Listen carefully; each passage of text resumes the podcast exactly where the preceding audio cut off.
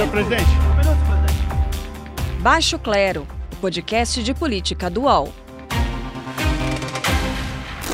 Sou do Baixo Clero, sem qualquer problema, mas é um sinal que todos têm espaço aqui nesse maravilhoso Brasil. Uma ótima tarde de sexta-feira para você que acompanha agora uma versão especial do Baixo Clero. Você sabe, toda sexta-feira tem episódio novo do podcast de política dual, porém, nesta sexta-feira teremos dois episódios, né? O primeiro que já foi postado e esse agora ao vivo, isso por causa do pedido de demissão de Nelson Teich do Ministério da Saúde. Eu sou a Carla Bigato e nessa edição teremos convidados aqui no Baixo Clero. Vamos conversar com cientista social, presidente do Centro Brasileiro de Pesquisa e Planejamento, professor de filosofia da Unicamp, Marcos Nobre, com o coordenador do controle de doenças da Secretaria do Estado de São Paulo, Dr. Marcos Boulos, também com ex-ministro da Saúde, hoje deputado federal pelo PP, Ricardo Barros, além da colunista do UOL, Carla Araújo. Lembrando que estamos ao vivo no UOL, no portal, no YouTube, no Facebook e também no Twitter. Participe, acompanhe aqui a nossa programação. Além dos convidados especiais, você conhece o pessoal que está sempre por aqui, o pessoal da casa, os nossos colunistas do UOL, analistas do Baixo Clero, a Carol Trevisan. Tudo bem, Carol? E aí, Carla, beleza? Tudo bom, pessoal? Tudo bem. E o Diogo Schelp já por aqui também. E aí, Diogo, quem diria, hein? A sexta-feira não foi tão tranquila assim quanto a gente esperava. Sim, parece que foi ontem que a gente falou sobre essa possibilidade, né, do ministro sair. Pois é, gente. Ah, na edição que hoje, né, tá no, nos tocadores de podcast, tá também no portal do UOL do Baixo Clero, a gente falava, olha, até a tarde dessa quinta-feira, por enquanto, Nelson Teich ainda é ministro da Saúde, mas a gente não sabe até onde isso vai. Carol Trevisan, o que, que você tem é, agora de ponderação a respeito desse pedido de exoneração que, embora a gente soubesse, ele acabou chegando meio que de surpresa, né? É, não, não chega a ser uma surpresa, né, Carla, porque ele não conseguiu fazer absolutamente nada, né? E a gente viu que tinha muito, muita falta de diálogo ali com o presidente da República e o próprio ministério. Nem é, os quadros técnicos do ministério estavam mais aparecendo nas coletivas. Estava é, bem complicada a situação do, do ministro Taish, né? Então não é, não me surpreende, né? Mas fica evidente também que agora o presidente está buscando alguém que que primeiro não, contra, não contradiza nunca, que não seja consultado, que, que seja quase ele a figura que representa o Ministério da Saúde, né, dessa vez. Ô, Diogo, isso é preocupante, né? Porque a gente sabe que a posição do presidente da República, ela muitas vezes vai é, de encontro à posição da Organização Mundial da Saúde, né? Ela contradiz essa posição de isolamento social, é, o que, que isso quer dizer? O que, que a gente pode esperar do próximo ministro da Saúde? Olha, Carla, parece que a grande questão ali que causou esse pedido de desoneração do Nelson Teich foi a questão da cloroquina, da hidroxicloroquina, que é uma obsessão do presidente Jair Bolsonaro, né? A questão de isolamento social é, meio que já está resolvida. O presidente já decidiu que não que não é a favor, né, que é contra as medidas de distanciamento. É, essas, essas decisões estão todas nas costas dos governadores e dos prefeitos, é, e o ministro é, Nelson Teich também não tinha muito o que fazer a respeito, né? Então, o máximo que teve, por exemplo, é que os secretários de saúde pediram para ele que o, que o Ministério fizesse uma campanha defendendo o isolamento, né? É, mas, enfim, é obviamente que isso não foi, não foi para frente. O problema é que o, o Bolsonaro estava insistindo numa, numa questão que é mudar o protocolo, a gente vai falar provavelmente sobre isso com os nossos convidados, que é mudar o protocolo para que o, a hidroxicloroquina passasse a ser usada também nos estágios iniciais da doença. Né? E essa era uma questão que, é, do ponto de vista de evidência científica, não faz sentido, não, não há nada que indique isso, e, e, a, e o remédio tem efeitos colaterais. Então, é, parece que essa foi a razão, no fundo, da saída do, do ministro Nelson Teich, o que é preocupante porque a partir de agora o presidente vai tentar enfiar hidroxicloroquina abaixo, ela abaixo dos brasileiros. Será que a gente vai ter, Carol, uma pressão maior né, sobre os órgãos federais, Conselho Federal de Medicina, não sei, de repente Anvisa, para acelerar algum tipo de protocolo a ser criado? Conselho Federal de Medicina já tinha até se rendido né, ao uso da cloroquina. O que o, o Diogo estava falando e que o ministro estava contra era realmente nesse uso até na, nas unidades de, de atendimento nas UPAs, né? Então, porque a cloroquina pode causar uma série de efeitos colaterais que são super perigosos, que pode atacar o, o rim, o coração, enfim, então não seria adequado, né? O que eu acho agora, Carla, que é, nesse momento alguém que seja médico é muito difícil alguém que seja médico, que depois vai ter que ser médico, se mantenha nessa posição é, contrária à ciência, né? Então teria que ser um quadro muito mais político, é, alinhado com o presidente, ou então, por exemplo, um militar. É isso que você é. avizinha aí.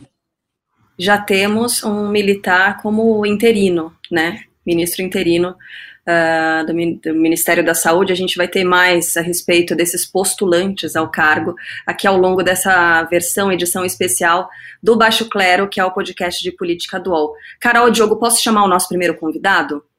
Por favor. Por favor. Bom, a gente está aqui também com o cientista social. Ele é presidente do Centro Brasileiro de Pesquisa e Planejamento, professor de filosofia da Unicamp. Professor Marcos Nobre, muito obrigada por participar conosco, nos ajudar a entender o que acontece no Brasil nessa tarde confusa de sexta-feira. Pelo que eu pesquisei, pelo que eu li, professor, é, essa questão de troca de dois ministros da saúde em meio à pandemia do coronavírus, isso é inédito no planeta. O que é que isso diz sobre o governo Bolsonaro? Boa tarde para o senhor. Boa tarde, boa tarde, Carla, boa tarde, Diogo, boa tarde, Carol. É um prazer estar com vocês aqui, apesar da tristeza que a gente sente pelo país. O significado, eu acho, é que Bolsonaro criou um governo de guerra. Ele está fazendo um governo de guerra, e num governo de guerra, ninguém pode ser maior que ele. Como Isso. ele é pequeno, ele vai fazer um governo pequeno. Tá certo?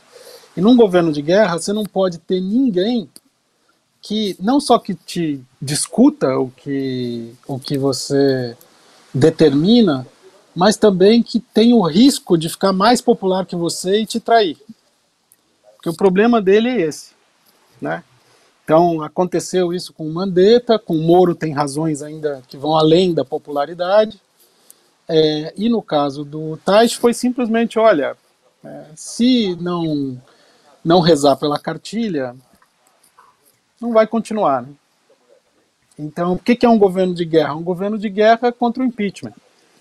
É um governo de guerra para se manter no poder. Então, o presidente Bolsonaro tomou o país de refém da, da necessidade dele de se manter no poder.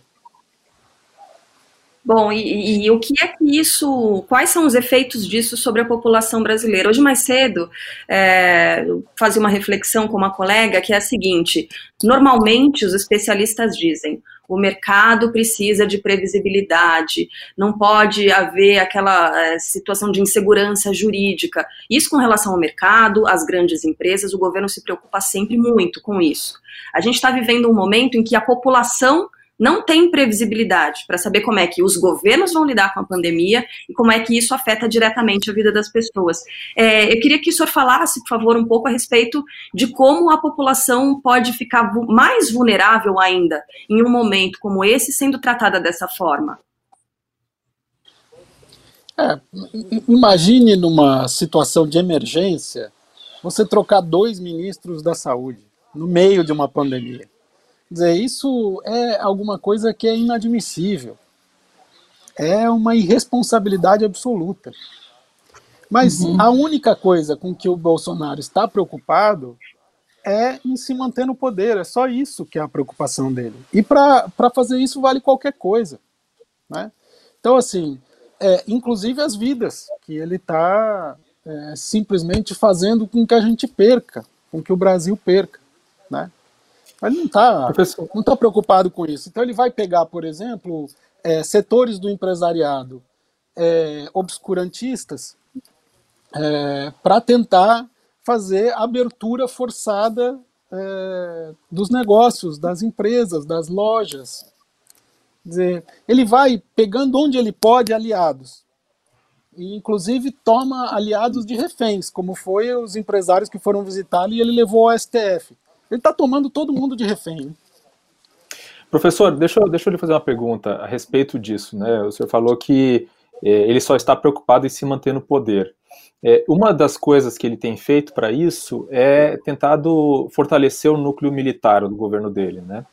É, inclusive, quando ele nomeou Nelson Teich ministro da Saúde, ele já botou é, como, como segundo do ministério um militar que agora é o, é o ministro interino, né?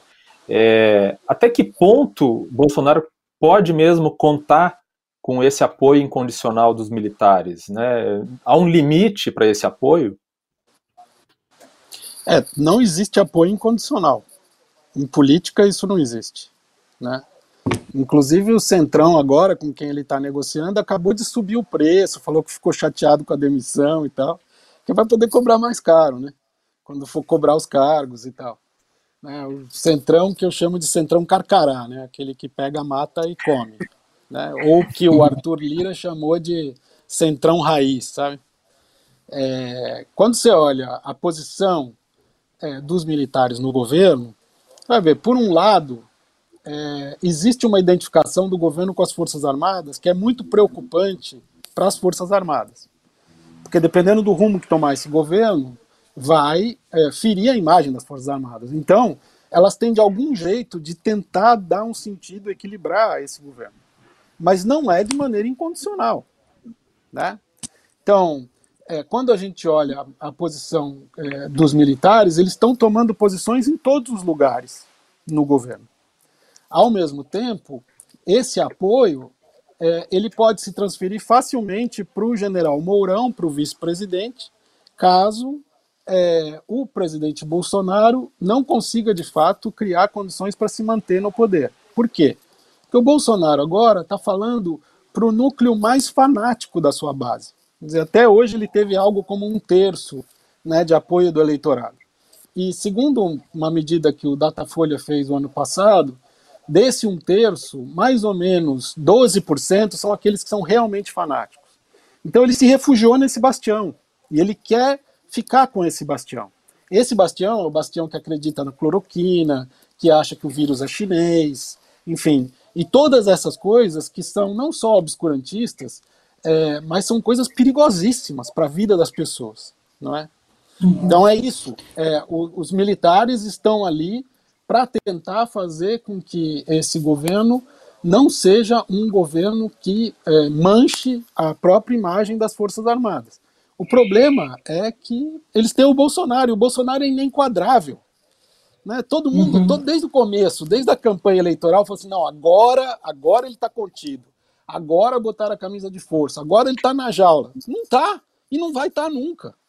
Essa é a característica dele. Né? Então, ele consegue demitir dois ministros da, da saúde no meio de uma pandemia. Como é, como é que uhum. pode ser enquadrável uma pessoa dessa? Professor, é, ontem a gente comentava aqui que uma das, das, dos grandes pontos da semana foi a atuação do Supremo em relação às denúncias que o Moro deixou é, de saída, né? O senhor acha que isso tem alguma coisa a ver com a demissão hoje, com ele ter criado essa nova crise hoje com o ministro da Saúde? Acho que não, Carol. Acho que não. É, não seria uma pelo seguinte, é, é, eu, eu acho que assim, as coisas estão tão confusas que a, é, elas têm razões múltiplas. Então, pode ser que seja uma razão, mas não a razão determinante. Porque o Bolsonaro, o estilo dele de governar, ele governa contra o sistema. Acontece que ele é presidente. Então, em princípio, ele deveria dirigir o sistema, certo? Mas como ele é contra o sistema, ele tem que ir contra o próprio governo dele. Então ele vai uhum. contra o ministro da Saúde, tá certo? Como ele pode ir contra o STF ou quando pode ir contra o Congresso. Porque ele é antissistema. Porque ele é alguém que está no sistema, mas é, quer destruir o sistema. E o sistema, para ele, é muito simples: é a Constituição de 88, é a redemocratização. Porque é, sistema bom mesmo é o que tinha na ditadura. Esse era o sistema bom. A democracia uhum. atrapalhou tudo e essa Constituição atrapalhou tudo, entende? Então, é, como é que você pode enquadrar uma pessoa dessa? Não tem como. Difícil. Porque ele não quer se pautar pela democracia. Professor, uhum. E não é hora ainda do, de um processo de impeachment. Não, por favor, conclua, então, desculpa. É, a, tá, não, Carla, eu ouvi a, a Carol falar sobre impeachment, é isso, né? Isso, é. É, então, é, abrir um processo de impeachment agora tem dois problemas. O primeiro, seria uma irresponsabilidade do tamanho da irresponsabilidade do Bolsonaro. Porque o Bolsonaro acrescentou à crise pandêmica, à crise econômica, uma crise política. Uhum.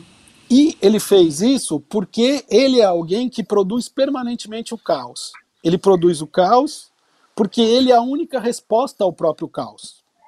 Certo? Essa é a lógica de funcionar dele. Então, abrir um processo de impeachment agora significaria aprofundar o caos. Uhum. Ao mesmo tempo, um processo de impeachment, se aberto agora, seria derrotado. Ainda. Então, é, seria mais grave ainda. Então, quer dizer, é, o impeachment é algo que tem que estar no horizonte, porque o Bolsonaro tem que ser responsabilizado pelas barbaridades que ele está fazendo, mas ele tem que ser um horizonte, ele tem que ser um horizonte é, a ser construído. Porque não é fácil você construir uma coalizão pró-impeachment. Uhum. Que seja uma coalizão que regenere a democracia brasileira. Dizer, não pode só ter uma queda muito grande do apoio ao Bolsonaro. Precisa ter, do outro lado, a formação de uma frente muito ampla, é, de grande maioria, acima de dois terços, para que ele possa ser de fato levado ao impeachment, que é o que ele merece. Não, Carol, desculpa, eu tô, eu tô dando aqui o topada na Carol o tempo todo, desculpa, Carol. Eu ia perguntar. Tem o delayzinho aqui. É, então, essa poderia ser a pior coisa, porque a gente sempre pensa em um limite, né? Quando a gente acha que já viu de tudo, vem algo pior no governo Bolsonaro, algo que nos testa ainda mais. Então, a gente fica querendo saber qual é esse limite. É, o, o, processo de impeachment seria é, o, o, mais doloroso para o Brasil. Eu queria saber do senhor a respeito desse limite, o que, que a gente pode esperar daí para frente? É, o limite é uma ilusão que a gente criou é, desde a campanha eleitoral. Né, como a ilusão de que ele vai ser amansado, que ele vai ser domado, que ele vai ser enjaulado. Porque toda vez que aparece um limite, todo mundo diz, agora passou o limite. Daí vem de novo. É que nem fundo de poço que você descobre que tem elevador, né? Que tem, vai mais para baixo ainda. Então, assim, essa é a lógica do Bolsonaro. Cada vez que você acha que o fundo do poço chegou, ele inventa um andar para baixo. Então, uhum. é, seria uma boa a gente desistir do vocabulário do limite, desistir do vocabulário da normalização e dizer: esse é um presidente do caos. Ele produz o caos, ele vive no caos, esse é o ambiente dele. A nossa resposta vai ser serenidade, vai ser cabeça no lugar, construção política, para remover alguém que não é apenas um risco à democracia, é um risco ao país. O Brasil um teve tempo para se preparar, um risco à vida, exatamente. Olha só, o Brasil teve a vantagem, entre aspas, de ser atingido pela pandemia muito depois que os outros países. Teve tempo para se uhum. preparar. E não ter se preparado é um crime. Continuar uh, tendo as atitudes que ele tem são crimes. É crimes contra a vida. Que entra contra uhum. o país. Alguém que não sabe defender seu próprio país. Não é possível Agora, qual, qual, é o papel, então, já que é, a gente, a sociedade, as instituições têm que ter uma, uma, uma resposta serena né, a um presidente que só busca o caos. Qual é o papel das instituições da República é, nessa contenção, digamos assim, ou nessa reação ao presidente que só cria o caos? Então, é, estabelecer a serenidade, como você disse. Mas, por exemplo, é, perguntaram para o Rodrigo Maia se é, o, o, Bolsonaro chegasse lá na Câmara dos Deputados com não sei quantos empresários, o que ele faria? Ele falou, não entrariam. Se o presidente quisesse entrar, ele entraria, mas o resto não entraria. Então é isso. Você tem que dizer, olha, isso daqui não é a casa da mãe Joana. Isso aqui tem regra. Agora, por outro lado, a, as instituições não podem, elas sozinhas, fazerem as coisas. A sociedade tem que se mexer para construir essa grande coalizão política que vai ter que superar traumas, mágoas, raivas de muitos anos. Porque nós passamos muitos anos atirando uns contra os outros. Até que chegou alguém que sabe manejar a arma. E virou essa arma para a cabeça da gente. Então, as instituições vão ter que participar dessa construção de defesa da democracia e da vida. Vão ter que participar disso, porque, olha, não pode agora é, o, o Supremo resolver que ele vai resolver a crise. Não vai. Quanto mais ele se meter de um jeito que não seja sereno, mais confusão vai dar. Bom, Carol, você quer fazer mais uma pergunta para o professor? Não, eu queria agradecer a tua participação, Marcos. Uhum. É um uhum. prazer poder estar e abrir um prazer, aí caminhos um opções. Muito obrigada. Isso, Obrigado, nossos por aqui. Agradeço demais, cientista social, presidente do Centro Brasileiro de Pesquisa e Planejamento, professor de filosofia da Unicamp, professor Marcos Nobre, nos ajudando a entender. Não vou dizer que tenha tranquilizado a gente, viu, professor? Estou ainda um pouco mais. Não, mas vamos agir. Vamos agir, isso é muito importante. Vamos agir. Vamos, vamos agir. Muito obrigado, bom trabalho para vocês. Obrigado, um abraço. Um abraço. Bom, lembrando que a gente está nessa transmissão especial aqui do Baixo Clero, podcast de política UOL, do UOL, nessa sexta-feira muito quente, em que a gente esperava alguns acontecimentos políticos. A gente até esperava por uma demissão do ministro da Saúde, mas a gente não juntava uma coisa com a outra, né? Ninguém podia imaginar que isso aconteceria na sexta-feira de uma forma tão é, abrupta, né? Assim, foi, foi com muita surpresa que, é, pelo menos, a maior parte dos jornalistas recebeu é, essa notícia de que Nelson Tais pediu exoneração do Ministério da Saúde. É, eu tenho aqui alguns, algumas é, repercussões né, o ex-ministro da Saúde, Luiz Henrique Mandetta, ele usou as redes sociais para se manifestar depois desse pedido de, de demissão. Ele diz o seguinte: ouça só, Carol e Diogo Schelp, oremos, força SUS, ciência, paciência e fé. Será que está sentindo o Luiz Henrique Mandetta neste momento? Eu imagino que até para ele, né, Diogo Schelp, tenha sido uma surpresa é, esse pedido de demissão do Nelson Tais. Como é que está o, o Mandetta agora, hein? Eu não sei se eu não sei se ele está surpreso, viu, Carla? Mas é, mas o, o, roteiro foi muito parecido com o dele, né? Só que a diferença é que o Mandetta, além de médico, é político, né? Então ele com certeza sabia manejar muito melhor esses bastidores do poder executivo do que o Nelson Teich. O Nelson Teich é um oncologista, tinha uma tem uma, uma experiência grande em administração hospitalar e tal, é, mas ele não tinha essa experiência política. Isso faz uma grande diferença em Brasília, né, Carol? Eu não sei se a Carol concorda comigo. Então, Concordo, super. É, então, assim, o Mandetta, ele, ele, ele foi manejando essa situação, a fritura do, do presidente, por bem mais tempo, é, a ponto de que o presidente o chamou de. falou que ele não tinha humildade, né, que faltava humildade ao, ao, ao Mandetta, né? E Não, agora. É, então, a Carol falou, né? O que, que seria. O que tipo de ministro da saúde o, o presidente Bolsonaro está buscando? Certamente um ministro que não conteste o que ele quer, né? Que não, que não traga nenhuma informação científica que, que vá contra o que o Bolsonaro pretende. O Bolsonaro ele não quer dialogar, não quer negociar, não quer um né? Não, e claro que não é que você precisa negociar com o ministro, né? Mas o ministro se ele tem um perfil técnico, ainda mais numa situação dessas, é, ele é alguém que tem que falar para você.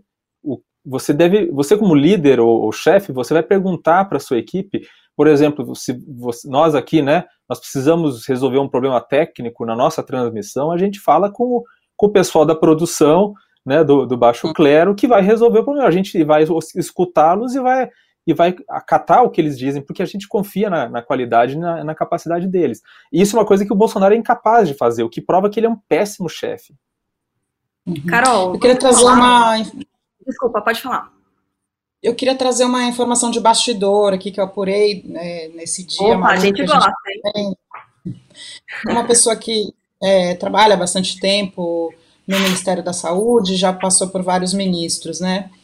E eu perguntei para ela se como é que ela estava sentindo a presença do Taish lá. E, e, e, ela me disse o seguinte: que, que não deu nem tempo de sentir, que foi totalmente inexpressiva a liderança dele. E que o próprio general, o Pazuello, foi mais assertivo é, na, na tomada de decisão e na organização do ministério. Mas o que preocupa as pessoas que estão no ministério desde faz muito tempo por exemplo, é o fato de que o Ministério da Saúde ele foi construído com, com base nessa, nessa luta do movimento social, com base na, na Constituição, e nunca tinha tido mi, militares dentro do, do, Ministério da Saúde. Né? Então, que uhum. essa situação bem é preocupante por aí. Antes eram técnicos e políticos, e agora estão tendo que lidar com essa lógica militar, e, e também o que eles estão prevendo é que, que venha mais negacionistas para compor o Ministério da Saúde.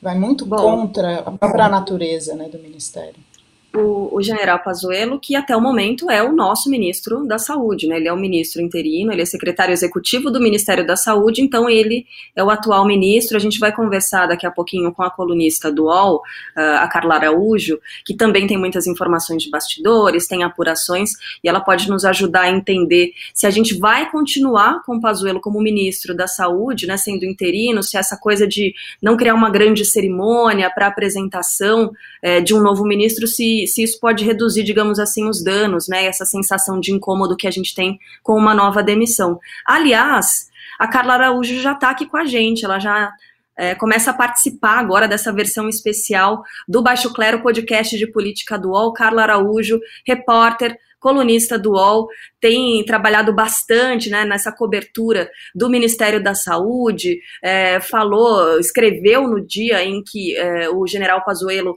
assumiu como secretário executivo é, do Ministério da Saúde. Aliás, que dia, hein, Carla? Dia 22 de abril, já é um dia meio temido aí pelo governo federal. Será que um, um secretário que assumiu nesse dia, que ganhou o cargo nesse dia, ele pode ter mais sorte à frente do Ministério da Saúde. Boa tarde para você, obrigada por participar aqui com a gente. Obrigada a você, Carla. Oi, Diogo. Oi, Carol. Boa tarde, todo mundo. É, Oi, Carla. Boa, tudo bom? Boa observação Mas... essa do dia 22, realmente, porque é um dia que ali tá cheio de mistérios no Planalto, né? Olha, Carla, a saída do Taishi, ela não era assim tão, é, não estava tão fora do, do, do núcleo duro do presidente, que já vinha discutindo isso, porque o presidente estava falando que queria gente alinhada a ele, o Taishi foi pego de surpresa no, quando o presidente começou a liberar algumas atividades a mais, como essenciais, para ampliar a abertura. E aí, o que, que aconteceu? Ele começou a aparecer um, um ministro que não estava, estava ali figuração, né? E aí aqui em Brasília a gente falou, começou a fritura. E começou de fato a fritura, ele não participou de uma coletiva na quarta-feira, o que chamou bastante atenção.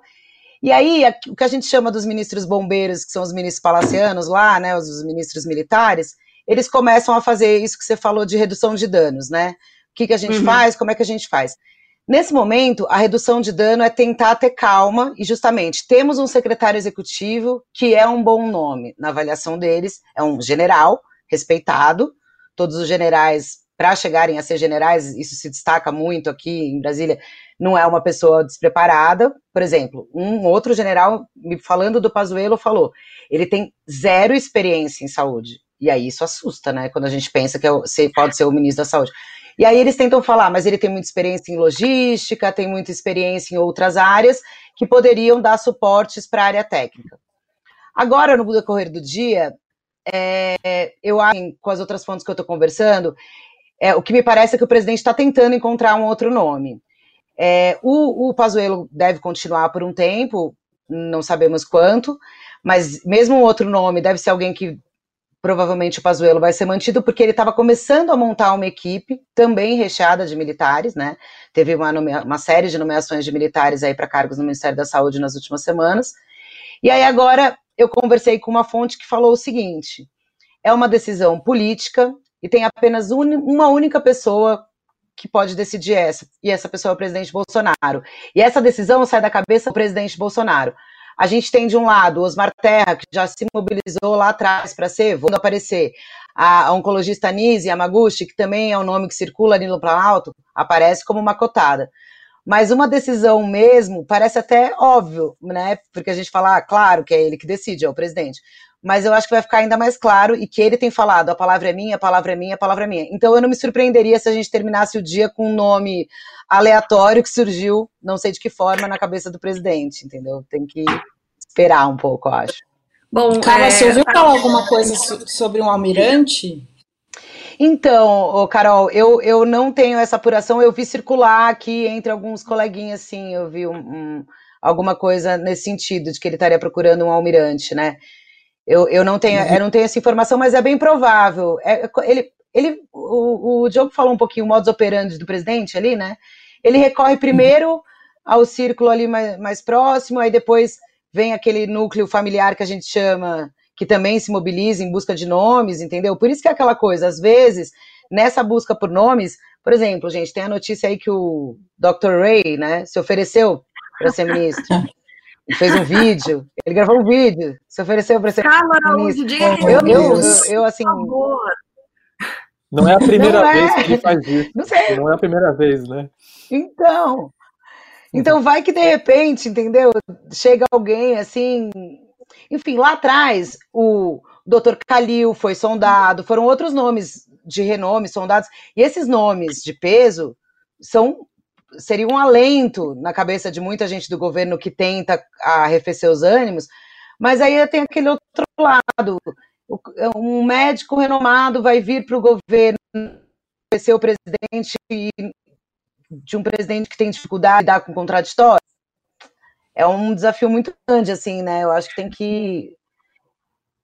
Tem que. A pessoa é, não vai colocar o cargo, não vai colocar a profissão é, a carreira ali. inteira, né? É, claro. Uhum. Exato. É, Carla, é, nessa quinta-feira, né, saiu a, a medida provisória é, tratando da questão da negligência, né, questão de, de omissão de, de, agentes públicos, é, dando, dando ali um alento ali para agentes públicos que, que, que, adotarem medidas que causem algum dano na questão do, do combate à Covid e de, de, saúde pública e econômica, né, que só poderia ser responsabilizado administrativamente é, se houvesse dolo ou erro grosseiro. É, como é que foi, como é que foi interpretada essa, essa MP aí nos bastidores em Brasília? Qual é a intenção do então, governo com isso? É, é engraçado, porque ela, ela deu um choque e a primeira reação do presidente ao ser questionado de manhã pelos colegas que ficam ali na porta da alvorada sobre essa medida provisória, ele falou: chegando lá no Planalto eu vou ver. E aí os colegas falaram: mas já publicaram, presidente. Ele, ah, vou. Não respondeu. Então, ou seja, era claro que o presidente não tinha, o presidente não participou ou não se ateve às discussões em relação a essa medida, ou pelo menos ali ele não se recordava. É, quando saiu a medida, o primeiro impacto foi, ai, para que, que é isso, né? Alguns agentes começaram a achar que podia ser, é, enfim, liberar geral, outras coisas, tal. Eu conversei com um técnico que formula MPs, né? E ele falou que essa MP, na verdade, ela foi feita lá no governo Temer, numa época que ela foi, ela tentou ser formulada no governo Temer numa época em que estavam tendo algumas coisas de, de interpretações de que o cara estava começando a ficar com medo de assinar determinadas coisas porque tudo ele ia ser responsabilizado legalmente e tal, e o Temer resolveu não levar adiante. E que agora, em momentos de pandemia, em momentos em que você precisa tomar decisões rápidas, você tem que ter autonomia para tomar decisão. Então é aquela coisa assim, você que está na ponta, que está estudando, que sabe o que é melhor, você sabe que você precisa comprar 100 respiradores, assina logo que você precisa comprar 100 respiradores. Se der algum problema, você se responsabiliza porque você vai falar, olha, eu estava acompanhando essa cidade aqui no Amazonas eu precisava mandar 100 respiradores para lá. Aí o que, que eles consideram que seria um erro gra grave? Era, por exemplo, o cara ao invés de comprar respiradores, comprou 10 lousas e 5 cadeiras tipo, ou geladeiras, não sei. Enfim, que é porque o grande, a grande preocupação são os desvios que acontecem. Infelizmente, a gente está numa época em que o governo tá dando dinheiro que ele não tem para algumas ações emergenciais e infelizmente a gente ainda vê desvio, né? Então é importante que você tenha fiscalização do, do ato de um servidor público em qualquer decisão. Mas o que essa ala que eu conversei me disse é que era com o objetivo de tentar acelerar medidas que pudessem ajudar é, na ponta, entendeu? Tentar dar um pouco mais de autonomia, não centralizar tanto as decisões. O que eu acho que é tem o seu lado positivo e pode ter o lado de risco de daí, de repente, a gente ter uma série de medidas, né, que não sei o que pode acontecer, porque, não sei se as é pessoas é são responsabilizadas, enfim. Ela foi criticada é, por o texto é ruim, vaga, né? né? É, o texto é muito vago e pode dar margem a qualquer coisa. É, eu fiz essa pergunta em num contexto em que estamos discutindo aqui a, a demissão do, do Nelson Teich, porque uma das, uma das, das críticas que se fez é que poderia servir, inclusive, para isentar o próprio presidente ou ministros que, que, que tomassem decisões é, claramente precipitadas ou sem base científica nenhuma e tal, que depois se provem desastrosas, causem um dano enorme na saúde pública ou na economia e é, liberados, digamos assim. Né? É, então, o texto foi o texto é confuso mesmo e ele trouxe várias interpretações mesmo. Eu acho que eu até imaginei ontem, Diogo, dependendo da, da continuidade da repercussão negativa, eu pensei, gente, Bolsonaro vai chegar no Planalto, vai ver que tá, bate, tão, tá apanhando por causa da SMP, vai mandar revogar e vai querer descobrir o que, que é, sabe? Porque ele fez isso com algumas medidas provisórias de economia, por exemplo, a do, do salário, de redução de salários, quando pegou mal, ele nem sabia o que se tratava, ele mandou tirar e depois refizeram o texto e colocaram de novo. A, a, repercussão talvez tenha sido abafada aí por conta dessa coisa da saúde toda, mas é um assunto para a gente olhar e ver com calma quais são as possibilidades e aberturas que essa medida provisória dá, com certeza, porque o texto é, é vago mesmo. É, ele já disse em outras oportunidades, né, Carla, que assina decreto, enfim, sem ler, que não pode ler tudo, que não tem tempo de ler tudo, e tá um pouco sufocante, né, ver uma crise sendo abafada por outra. Isso para quem trabalha com apuração, é. com reportagem, é muito complicado, não é não, Carla? É, mas é uma delícia. Jornalista mas gosta, gosta né? Jeito, né? É. Fala, fala que, que é, é, tipo uma cachaça, né? Então, jornalismo é, é uma cachaça ainda Tava sendo tão maltratado tranquila. da República, né? Porque isso também está bem complicado. Pois é, eu não, não vou lá mais diariamente, total ali na Alvorada, mas eu sou muito solidária, os meus colegas convivi ali no Palácio do Planalto anos com eles ali, é difícil, realmente. É, é complicado, tem que ter sangue frio, né? Porque também o cara fica mandando você calar a boca, o cara fica mandando. Agora quem fala sou eu. Eu acho que, enfim, eu até tava, essa semana eu fui lá no dia do depoimento dos ministros e eu, eu fiz um quebra-queixo com ele na rampa. O presidente responde tudo. É, é, é diferente, por exemplo, o Temer, para gente, a gente ter uma resposta do Temer, a gente gritava, gritava, o Temer acenava com a maior educação e ia embora. E aí era só uhum. bastidor mesmo. O Bolsonaro é um presidente que fala de manhã, de tarde e de noite. Entendeu? Então, assim, é uma coisa de louco mesmo para a reportagem, assim, porque ele fala de manhã e não necessariamente ele fala a mesma coisa, né? Ele pode mudar a versão dele de manhã é uma coisa, de tarde pode ser outra e de noite pode ser outra completamente diferente. Então, a gente brinca aqui que cravar coisas no, no governo, na cobertura de governo, já é difícil. Na do Bolsonaro, então, assim, é muito mais, porque você fica ali, né, sem saber, porque como eu diz, dizem os generais que eu falei hoje, tem uma pessoa que vai decidir Tá só na cabeça de um cara a certeza, ou não certeza ainda. É do presidente. E é, é, e é uma, convenhamos, uma cabeça de difícil leitura, né? Pelo menos para os jornalistas até agora. Deixa eu agradecer demais aqui a participação da repórter colunista do UOL, Carla Araújo, sempre com informação de bastidores. Carla, força para você. Estamos juntos aqui, hein? Obrigado, Carla. Muito obrigada. Obrigada, gente. Contem aí. Bom trabalho para vocês também. Ouça mais podcasts do UOL como Baixo Clero em noticias.uol.com.br/podcasts. Recebe salário, faz transferência, pagamento, recarga de celular e até empréstimo, tudo sem taxa. PagBank, a sua conta grátis do PagSeguro. Baixe já o app e abra sua conta em 3 minutos. A gente continua com essa transmissão especial do Baixo Clero, que normalmente é o podcast de política do UOL, hoje virou meio que uma live né, de política do UOL, para comentar esse pedido de demissão do ministro, agora ex-ministro, até difícil de acostumar né, com os novos termos, o Nelson Teich, do Ministério da Saúde. Ele conseguiu concedeu uma entrevista coletiva. Na verdade, foi um pronunciamento, porque ele não respondeu a perguntas de jornalistas que estavam por ali acompanhando é, essa fala. Ele foi um tanto ponderado, ele não fez uma, um pronunciamento explosivo como foi o de Sérgio Moro. Ele agradeceu ao presidente Jair Bolsonaro pela oportunidade, né, por ter trabalhado no Ministério da Saúde. Aliás, ele disse que é, seria uma lacuna na carreira dele caso não pudesse trabalhar no Ministério da Saúde e se disse grato por isso. E a gente vai chamar aqui para conversa, para roda, uma pessoa que entende muito disso, porque já esteve lá, já foi ministro da Saúde. A gente conversa agora com o deputado federal pelo PP do Paraná, Ricardo Barros, ex-ministro da Saúde no governo Michel Temer. Deputado, muito obrigada pela atenção, por nos atender nesse momento. E eu pergunto para o senhor, na visão do governo, quais características deve ter esse novo ministro? Bem, boa tarde a todos.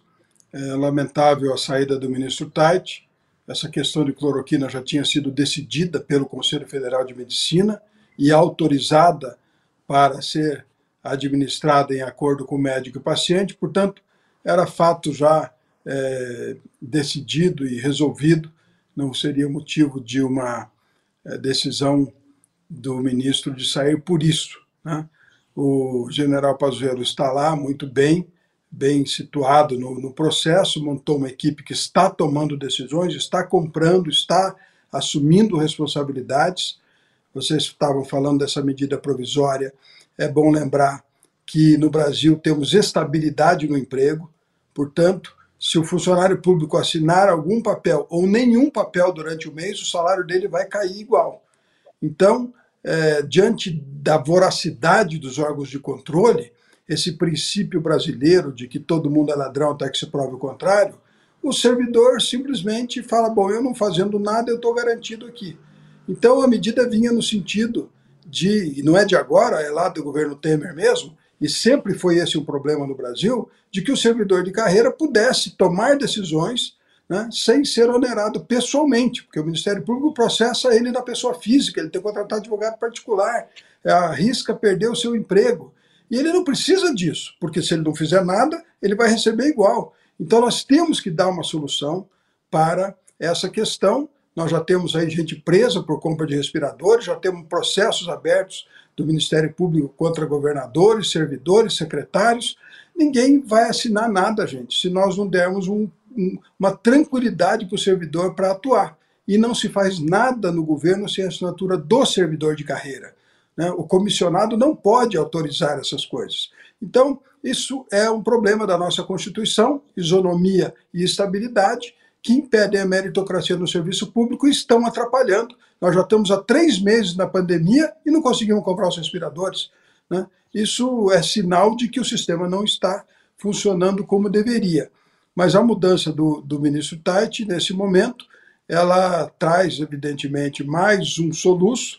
Né? A permanência do general Pazuello dá uma certa tranquilidade, porque foi ele que montou a equipe operacional que está fazendo o trabalho de execução das ações de saúde dentro do Ministério, e, evidentemente, nós todos né, torcemos para que o presidente é, escolha o um nome que possa efetivamente é, conduzir esta relação complexa que é a saúde, porque a saúde é descentralizada, executada por municípios, quando não o município tem gestão plena pelo Estado, nunca pelo Ministério da Saúde, não tem ele a função de executar. Então, isso é um, é uma, é um um ambiente de negociação da comissão tripartite, Estados, Municípios e União, para o convencimento dos órgãos da federação de cumprir aquela diretriz do Ministério da Saúde. Então é realmente senhora, muito complexo. Precisa ter alguém com habilidade para fazer caso fosse convidado para o cargo? O senhor aceitaria o desafio caso fosse convidado para assumir o ministério? Olha, vou lembrar uma coisa para você. O prazo médio de ministro da Saúde é 10 meses ao longo da história. Eu, com 22 meses de ministro, sou o quinto ministro mais longevo da história do Ministério da Saúde. Aquilo é um touro bravo, né? Antes de mim, ministro Marcelo Castro, cinco meses, depois ministro Ock, nove meses, ministro Mandetta, um ano e quatro meses, ministro Tait, um mês. Então, de fato, não é uma tarefa que é, se tenha tranquilidade para assumir. Eu não fui sondado, portanto, não tenho é, que tratar dessa especulação. É, deputado, o senhor, o senhor falou da, da decisão de, de saída do, do, Nelson Teich como quase como se fosse uma veleidade do Teich por, por, por uma questão ali relacionada à cloroquina que já teria sido decidida e de, definida pelo Conselho Federal de Medicina. Agora, o senhor não viu é, indícios, por exemplo, de que ele vinha sendo fritado no cargo? O próprio fato de que essa semana é, ele foi o último a saber das decisões é, sobre é, serviços essenciais, que na, no meio da coletiva ele descobriu é, ao vivo que o presidente tinha decidido liberar barbeiros e tal. Quer dizer, não foi só uma questão da cloroquina, ele estava sendo realmente é, fritado no cargo, ou no mínimo é, sendo deixado de lado, não? Veja bem, Nelson Tait é, já era para ser ministro lá atrás, quando escolheu Mandetta, o presidente, por influência do governador Caiado, o Onyx Lorenzoni, democratas ali. O Onyx era muito forte no governo e arrastou muitos democratas para o governo para o ministério, e muitos gaúchos também, de forma competente. Ele ocupou o seu espaço, mas o ministro Tait já era, naquele tempo, uma pessoa sondada. O seu é, parceiro, seu sócio, Denizar, ficou lá como secretário no Ministério da Saúde esse tempo todo. Ele mesmo chegou a ser assessor do Denizar, então, eles estavam inseridos no processo. Não pode dizer que não conhecia o modus operandi nem do presidente nem do ministério. Eu, eu lamento, eu não sei exatamente é, a motivação pela qual ele saiu, mas é, e quando ele entrou ele já sabia da pandemia, já sabia do tumulto, já sabia das posições do presidente Bolsonaro. Portanto, ele não pode se dizer surpreendido por nada do que estava acontecendo. Deputado, o senhor tem bastante experiência já no Ministério da Saúde, então o senhor sabe como é que é gerir essa grande máquina que é o Ministério da Saúde. O senhor acha que é possível, diante de uma crise como a crise da pandemia do coronavírus que nós estamos vivendo agora, é possível enfrentar essa crise sem dialogar muito de perto com governadores e municípios? Não é possível, porque a política de saúde é executada pelos estados e municípios o, o, o Ministério da Saúde descentraliza recursos, ele repassa recursos para que estados e municípios possam executar ações de saúde. É, não é responsabilidade do Ministério da Saúde executar essas ações. O Ministério tem hospitais no Rio de Janeiro e um no Rio Grande do Sul, porque historicamente vieram assim.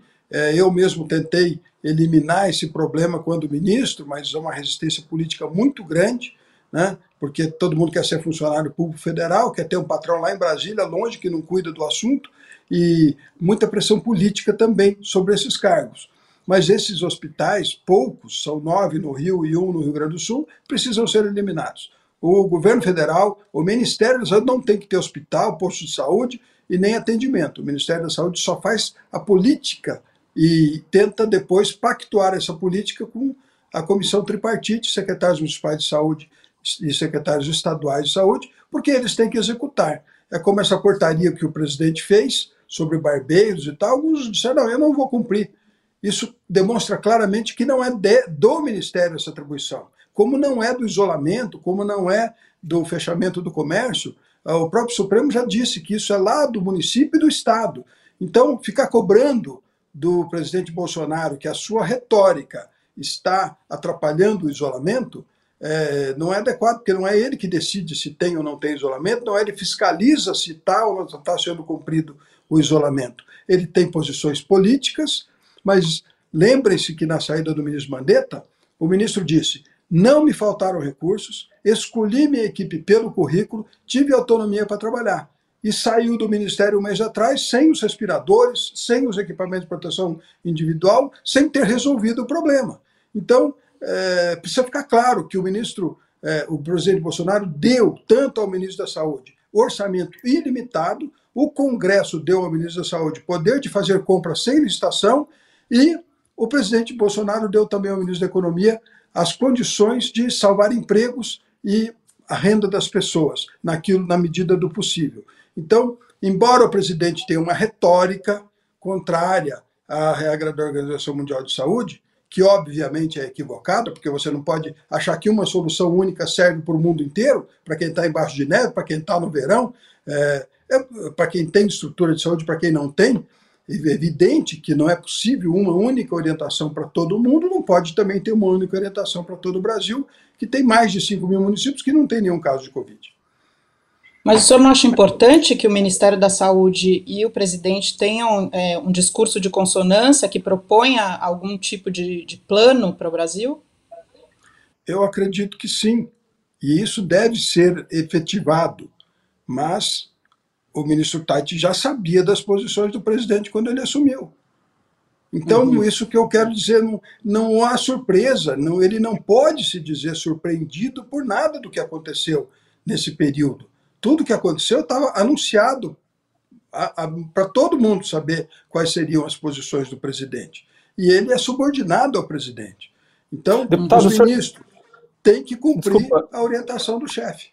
Desculpa, mas o senhor fala que é, sobre essa questão de distanciamento social, sobre as medidas de distanciamento social, o senhor fala como se fosse uma decisão meramente política. É uma decisão política, mas que precisa estar embasada em fatos científicos, não? É, não é verdade. Você... Desculpa, não é verdade. Me explique por quê, então, por favor. Se você quiser, se você quiser hum. uma grande bibliografia que defende o isolamento horizontal, que é isolar apenas idosos e pessoas imunodeprimidas, é, você encontrará mais inúmeros artigos, estudos que tratam dessa questão. A, a decisão do onde, onde isso deu certo? Onde isso deu certo nessa pandemia? Em que lugar do mundo deu certo essa medida? Isso, não, só, só não... um detalhe, esse seria o isolamento vertical, não? Sim, eu acho que isolamento tá vertical, isolamento vertical. vertical é. É, não é. horizontal. O vertical é o, é o isolamento parcial da, das pessoas é, sensíveis, mais sensíveis à uhum. infecção. A, uma pandemia só acaba quando mais de 60% da população está infectada e com anticorpos. E aí o vírus não consegue mais se propagar porque encontra organismos que não respondem à, à infecção. É, só vai acabar nesse momento. Por que, que nós falamos em achatamento da curva, em, em isolamento é, horizontal, lockdown? Para dar tempo ao sistema de saúde de se estruturar para que, quando as pessoas precisem de atendimento, a saúde esteja pronta para atender. Não aconteceu nada disso, vamos ser realistas. Não temos os respiradores, não temos equipamento de proteção para os profissionais de saúde, a, a, os estados não conseguem se estruturar para isso né? O Ministério Público parte violentamente para atacar os que tomaram decisões e fizeram algum tipo de compra, para questionar, para mandar prender.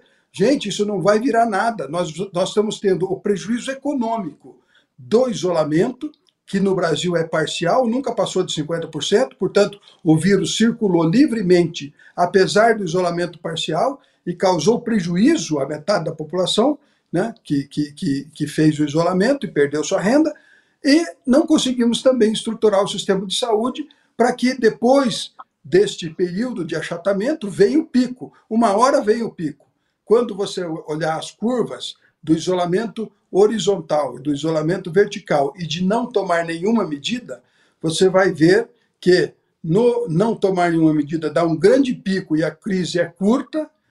Tomar o isolamento é, vertical, ele promove um achatamento da curva, né? E quando você faz o isolamento horizontal, que é o que estão fazendo aqui na maioria dos casos no Brasil e recomendado pela OMS, ele tem uma curva mais suave, mas depois que libera, dá um pico novamente, e lá a, a, a tese é que, bom, ah, mas quando dá esse pico lá na frente, o sistema está estruturado. Mas o nosso sistema, infelizmente, não se estruturou.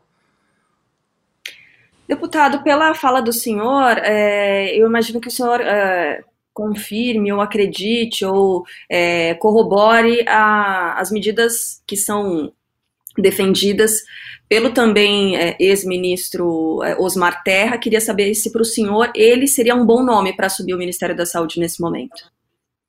Olha, o ex-ministro Osmar Terra é médico, foi secretário municipal de saúde, é, estadual, ele é um grande quadro. Né? Eu não, não eu acho até que ele, ele conhece o sistema SUS há muitos anos e claro que poderia ser um bom nome, mas eu não estou aqui dizendo que eu concordo com as posições dele. O ministro Osmar Serra faz um ataque ao isolamento é, horizontal. Eu não faço ataque, eu estou dizendo que não é possível uma única solução seja igual e ideal para todos os países do mundo e para todas as regiões do Brasil. Isso não é possível, não é inteligente. Eu já disse, nós temos mais. Não estou escutando, vocês estão? Então, não, eu acho que a gente teve um problema com o áudio. Deputado, o senhor consegue nos ouvir? É, a gente não está ouvindo o senhor, a gente consegue enxergar o senhor falando, mas a gente não, não consegue ouvi-lo. Será que houve algum problema na configuração? A gente vai testando, continua com o deputado aqui na linha. Só para lembrar quem está acompanhando essa transmissão agora, é uma edição especial do Baixo Clero, podcast de política do UOL. A gente está conversando ao vivo aqui, claro, diante desse, dessa demissão do ministro da Saúde, ministro Nelson Tais. Deputado, o senhor nos ouve? Pode fazer um novo teste, por favor? Não, estamos sem o áudio. É, para mim também. Eu consigo fazer a leitura labial muito perfeitamente do deputado, ele consegue nos ouvir muito bem. Não xingue por enquanto, deputado, porque a gente vai conseguir entender o senhor, viu? Deixa então agradecer, vai tentar retomar esse contato para continuar a conversa, mas de qualquer forma fica aqui o agradecimento pela participação do deputado, ex-ministro da Saúde, Ricardo Barros, é, deputado federal pelo PP do Paraná. Muito obrigada, a gente vai tentar retomar o contato obrigada. com o senhor e a, a entrevista. Deputado, um abraço. Um abraço, obrigada. Então a gente segue por aqui, né, movimentando é, os especialistas, conversando aqui com a equipe do UOL a respeito desse pedido de demissão do ministro da Saúde, Nelson Teich. A gente tem mais um convidado aqui na linha. Carol Diogo, posso chamar o nosso próximo convidado para participar do Baixo Clero? Posso só fazer um comentário rápido, cara? Com certeza. Um comentário rápido. Eu tive a impressão que o deputado Ricardo Barros estava falando como alguém com interesse nesse cargo de ministro, viu? É, ele fez muitos elogios ao, ao presidente Bolsonaro, é, fez críticas ao Nelson Teich, fez críticas ao Mandetta, é, e apontou ali o que, que faltou ser feito, é, defendeu o isolamento vertical, só para só fechar essa conversa, é, me, o que me pareceu, né, a, a, o que me pareceu dessa conversa. Embora ele tenha ligado, né, Carol, que ele recebeu o convite. Ele disse: convite não recebi, então não ele vou dizer. Não, ele está deputado por isso, né? Eles são tinhosos e não respondem diretamente o que a gente pergunta. É, na apuração Vamos que eu lá. fiz, é, ele é um dos cotados, sim. E eu acho que concordo com o Diogo, porque eu acho que ele deu uma mudada de discurso recentemente e, e passou a ser um pouco mais suave com relação às críticas ao presidente. Bom, a, a gente. Deputado, o senhor Consegue nos ouvir? Oi.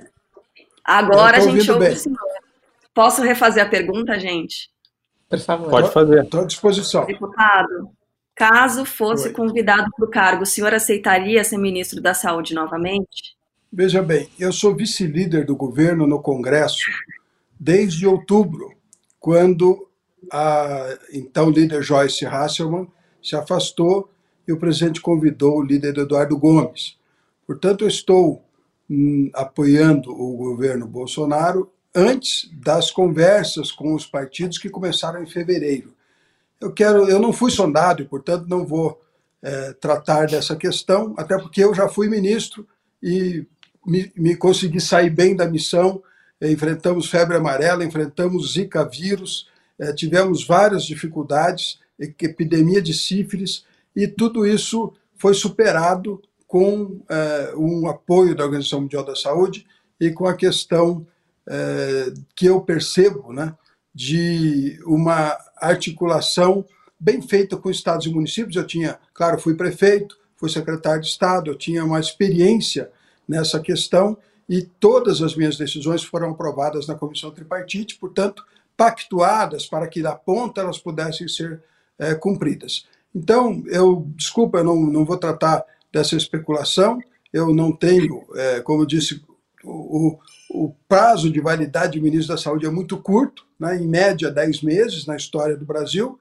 Eu fui o quinto ministro por mais tempo ministro da Saúde, portanto, eu não tenho esta pretensão, eu já cumpri essa missão, né, e também não fui sondado, portanto, não tenho que responder a, a essa especulação. Eu apenas quero lembrá-los, porque é, tenho, como vice-líder do governo, né, eu tenho feito o meu papel de sustentação, de articulação para a sustentação do governo, e quando eu faço é, os elogios que tenho feito ao presidente é porque o presidente Bolsonaro ele tem uma virtude, ele é disruptivo. Qualquer outro presidente que tivesse sido eleito financiado pela Febraban não teria posto o juro a 3%, porque não conseguiria fazer. Né? Então, ele pode enfrentar os grandes lobbies que sempre é, usufruíram do orçamento da União Brasileira e acabar com essas questões. Por isso, ele tem a sua virtude, por ter sido um outsider. E quando o Moro saiu, ele disse novamente na sua entrevista: não, meu governo não tem corrupção porque não entreguei aos partidos os ministérios. Ele repetiu isso agora, recentemente. Então, eu penso que a escolha do presidente Bolsonaro para ministro da Saúde vai se dar em um nome, que pode ou não ser afiliado a algum partido, é, como esses ministros, que o Osmar Terra, ou, a Tereza Cristina, o Mandetta, que eram ministros com filiação partidária, mas não indicados pelo seu partido. Vamos aguardar. Eu tenho certeza que General Pazuello dá a, a, estabilidade de continuidade que nós precisamos nesse momento de pandemia e o presidente encontrará um nome que seja adequado para conduzir o Ministério da Saúde, tomara até o final do seu mandato, né, para que a gente tenha uma política por mais tempo estabelecida e uma visão por mais tempo estabelecida de um ministro. Obrigado. Ex-ministro da Saúde, deputado federal pelo PP, Ricardo Barros, muito obrigada pela atenção conosco. Deputado, até uma próxima. Boa noite. Obrigado, deputado. Boa noite. Boa noite. Bom, ainda bem que a gente conseguiu retomar o contato com ele. A gente tentou, hein? Carol, Diogo, mas ó, como é lembrando, difícil, né? Entrevistar político. Lembrando que o, o PP, que é o partido do deputado Ricardo Barros, é um dos partidos que fazem parte do chamado Centrão Raiz que o professor Marcos Nobre estava citando no começo da, da nossa conversa, né? O centrão que está sendo assediado pelo presidente aí para obter uma base mínima de apoio no Congresso. Bom, se você chegou agora aqui à nossa live, a gente já recebeu o ex-ministro Ricardo Barros, a gente já recebeu o, o, cientista social, presidente do Centro Brasileiro de Pesquisa e Planejamento, professor de filosofia Marcos Nobre, citado agora pelo Diogo Schelp.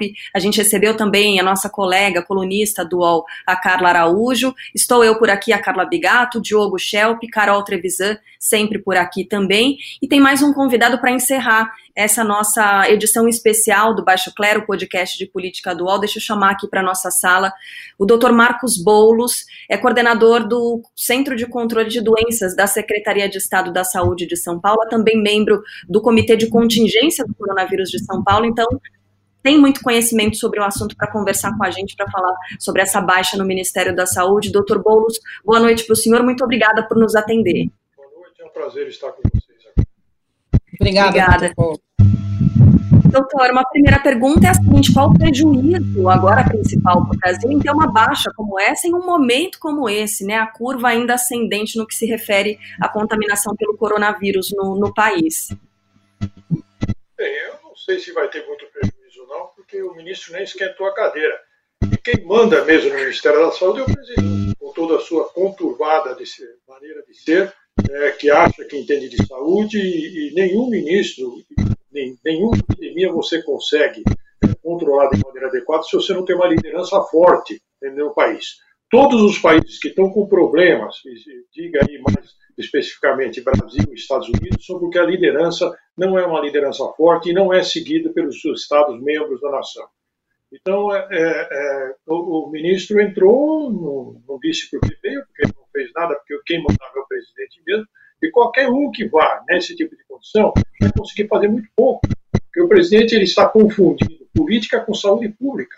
Ele faz um discurso político quando as pessoas estão morrendo, é, sugerindo que as pessoas não devem ficar confinadas, que tem que ir para a rua, e certamente esse tipo de, de, de comportamento que, se, que os seus, os seus, as pessoas que o apoiam e que politicamente não sabem definir o que é saúde pública e o que é política, acabam fazendo é, fugindo da, da, do, da sua de ficar restritos e isso tem feito aumentar cada vez mais a epidemia.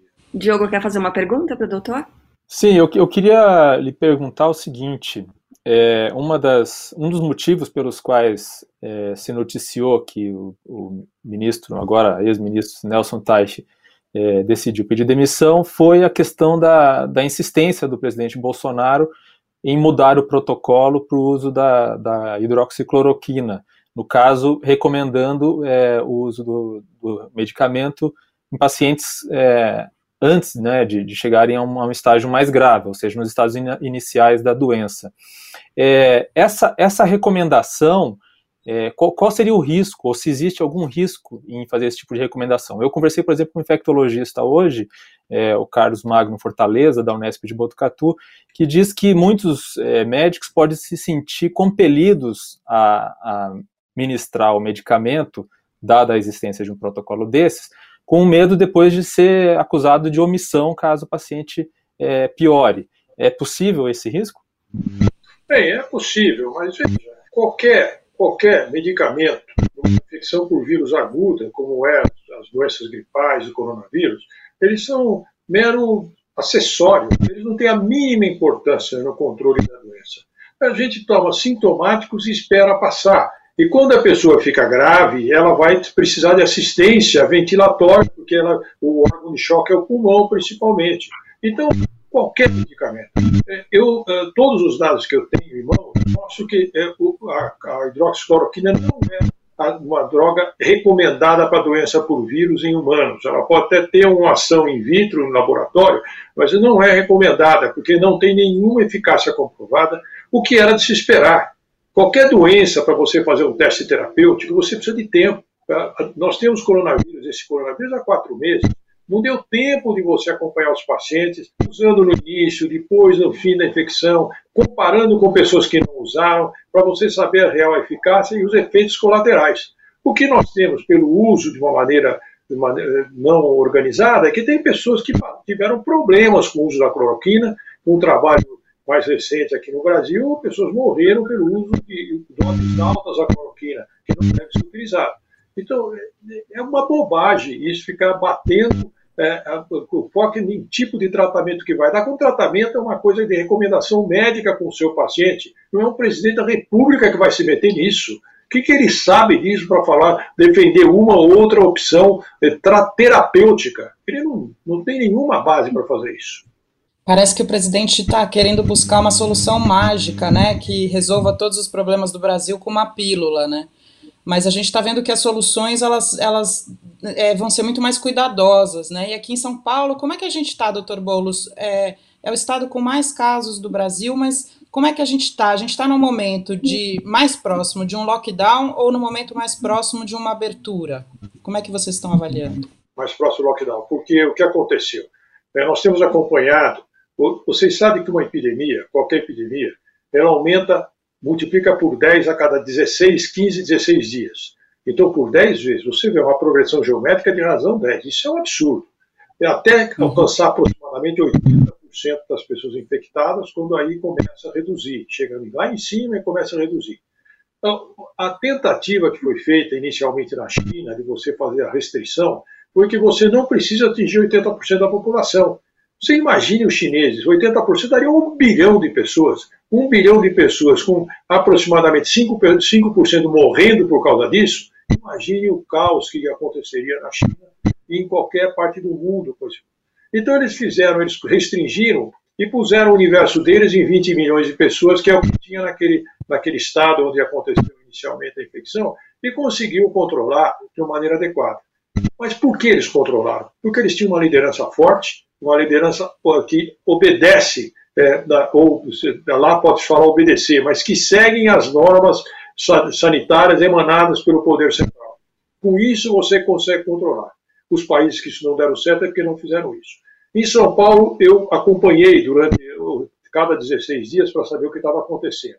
E nos primeiros 16 dias, após começar a surgir os primeiros casos aqui, percebemos que a velocidade de, de aumento era quase oito vezes, mais de oito vezes, chegando ao que a gente considera dez vezes é o que acontece. Nós fizemos isso mais em mortes, porque nós não temos os dados certos de incidência por falta de diagnóstico de todos os casos. Nos, nos 16 dias seguintes, a nossa taxa estava em 3,5, mais ou menos, ou seja, nós estávamos com um quinto praticamente da taxa de aumento das infecções quando chegou na próxima a segundo quinquênio, vamos chamar, o segundo 15 dias, duas, logo já com quatro semanas após o caso. mostrando que a curva estava achatando e que isso podia fazer com que nós terminássemos a, a, a epidemia mais cedo do que a gente imaginava, chegando ao, ao pico mais cedo. O que aconteceu é que de 10 dias para cá, é, até motivada por essas, essas, essas bravatas do presidente, as pessoas saíram para a rua. Nós não estamos tendo mais o controle da população, tentar ficar quieto, não se expor. Aumentou nos hospitais, onde, principalmente os hospitais privados, que estavam diminuindo o número de casos de internação por Covid, voltou a aumentar. Houve uma, um, um, jogou lenha na fogueira. O que acontece? Hoje nós estamos mais longe. Ainda não completou os outros 15 dias para poder fazer, mas claramente, provavelmente essa taxa de aumento é, é, aumentou mais um pouco, o que pode mostrar que provavelmente nós não estamos perto de chegar ao pico por causa disso. Então, se nós vamos querer restringir a população mesmo, nós temos que fazer, eu acho que o lockdown vai ser a medida mais próxima que possa acontecer do que liberação. Liberação agora não se pode falar disso. A gente pode esperar é... por esse anúncio lá no começo da próxima semana, doutor? Olha, o, o, eu estive presente na fala do governador, ele falou que poderia fazer antes o dia 31 de maio que estava previsto. É, é, eu acho que sim, mas eu não, eu não acho que vai, vai ser o estado de São Paulo. É provável, porque o que está acontecendo é a grande São Paulo que está acontecendo o maior problema. O prefeito já foi mais enfático em dizer que ele vai chegar lá. É, eu acho que São Paulo e a grande São Paulo, aparentemente, vão ter que fazer medidas mais restritivas.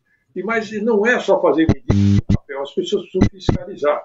Por exemplo, eu tenho a, eu hoje sou superintendente da superintendente de controle de endemias, que se localiza na próxima 25 de março. E eu comparando, eu vou três vezes por semana para ver, dar papéis. É, comparando há três semanas para agora, no começo, da, quando nós fizemos o isolamento social, aqui um domingo, todo dia. Você não tinha carro na rua, não tinha carro estacionado, não tinha nada. De dez dias para cá, você tem carro estacionado em todo lugar, dia 25 de março, Paulo Sul, todas elas cheias de pessoas vendendo lá na, na, rua. Então, se não houver, não adianta só você falar que não pode, tem que haver fiscalização. Porque as pessoas, eu entendo, obviamente todo mundo está perdido por falta de recursos, precisa de dinheiro, nós sabemos disso. Mas, se a epidemia não acabar cedo, isso vai se prolongar muito mais e, e, e o, o impacto econômico já deu e vai ser pior.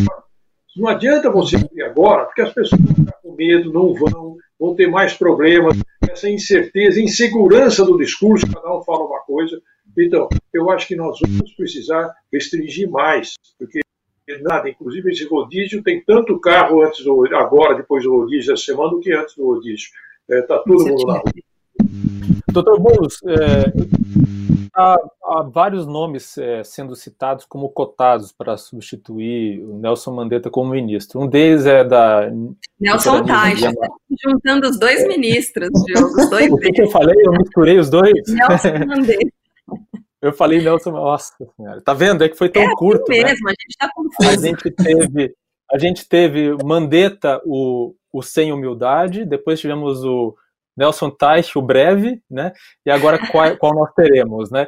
Então, é, são cotados a doutora Nise Yamaguchi, é, o, o próprio general Pazuello, que é o interino, é, que poderia permanecer no cargo, né? Que é um militar, que não tem nenhuma experiência é, com saúde, e o, o, próprio deputado federal Ricardo Barros, que a gente acabou de entrevistar. Como o senhor avalia essas três opções, depois de ter tido Mandetta e, e Teich? Desculpe, eu não gostaria de falar isso, porque é, são é, todas as pessoas que nós estamos falando, e mesmo os ministros que já foram agora, não são pessoas que têm experiência em saúde pública, em trabalhar com SUS, nenhum deles tem. Né? É, o, o, o Mandetta tinha um pouco, que ele foi secretário municipal de saúde, não tem vantagem nenhuma, os nomes que estão falando também não têm experiência em saúde pública, então eles não são pessoas que vão fazer diferença, até porque o estilo do, do presidente não permita que as pessoas façam diferença. Eles vão ter que ser, de certa maneira, falar sim, senhor, para o presidente, aquilo que ele falar tem que ser certo, independente de ele ser ignorante no assunto. Ele vai falar, olha, tem que usar cloroquina, sim, senhor, olha, tem que liberar cabeleireiro, ou liberar, sim, senhor, ou seja, eu acho que o ministro nesse momento não vai fazer diferença. O que nós precisamos é ter uma voz única, uníssona, que faz a liderança. Vamos acabar com esse problema. Isso nós precisamos ter uma voz. Se o presidente é, delegar para o seu ministro fazer isso, isso seria mais adequado. Ele, de uma certa maneira, seguir, não é delegar e fazer o que o contrário do que o ministro fala. Ele precisa seguir. E tem que lembrar que esse é um momento que nós temos que parar com discussões filosóficas e políticas. É o momento de você tá, é, sentir a dor do outro, sentir a dor do mundo, a situação dramática que estão vivendo, pessoas morrendo sem nenhuma condição, e, e, as pessoas ainda fazendo chacota, fazendo política, saem na rua, levantam uma bandeira do Brasil, tomaram conta da bandeira do Brasil, da camisa da seleção, com uma, umas bobagens. Eu vi o indivíduo entrar na farmácia e brigar com todo mundo que não queria usar máscara. Que ele não tá, a gente não está pensando só em cada um de nós, estamos pensando nas pessoas que convivem com a gente e com todas as outras pessoas que não têm condições, inclusive, de fazer isolamento. Pessoas que vivem na periferia, que estão morrendo muito mais, porque eles não têm como fazer isolamento. E se nós não ajudarmos aqueles que puderem se isolar e poder isolar e não permitir que o vírus circule, nós vamos acabar com esse sofrimento mais rápido. Deveria ser assim, né? Deixa eu agradecer ao coordenador do controle de doenças da Secretaria de Estado da Saúde de São Paulo, membro do Comitê de Contingenciamento do Coronavírus de São Paulo também, doutor Marcos Boulos. Muito obrigada pela atenção conosco. Até uma próxima e boa noite para o senhor. Noite, Obrigada. eu agradeço o convite. E é muito bom falar sobre com vocês. Obrigado. Obrigada.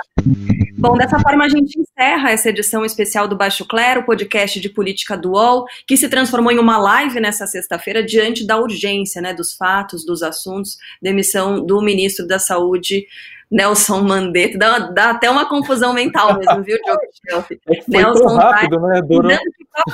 O próprio presidente da República é, chegou a, chamar pelo nome errado, né? É Rubens Teich, ele confundiu Nelson Rubens com Nelson Teich e uma confusão geral mas pelo menos agora o presidente não tem mais esse problema, né? Ele não precisa se lembrar desse nome, já que ele não vai chamá-lo mais. Baixo Clero, podcast de política dual, você sabe, toda sexta-feira tem episódio novo no seu tocador de podcast, também no YouTube, também no portal do UOL, uol.com.br, você confere sempre o Baixo Clero.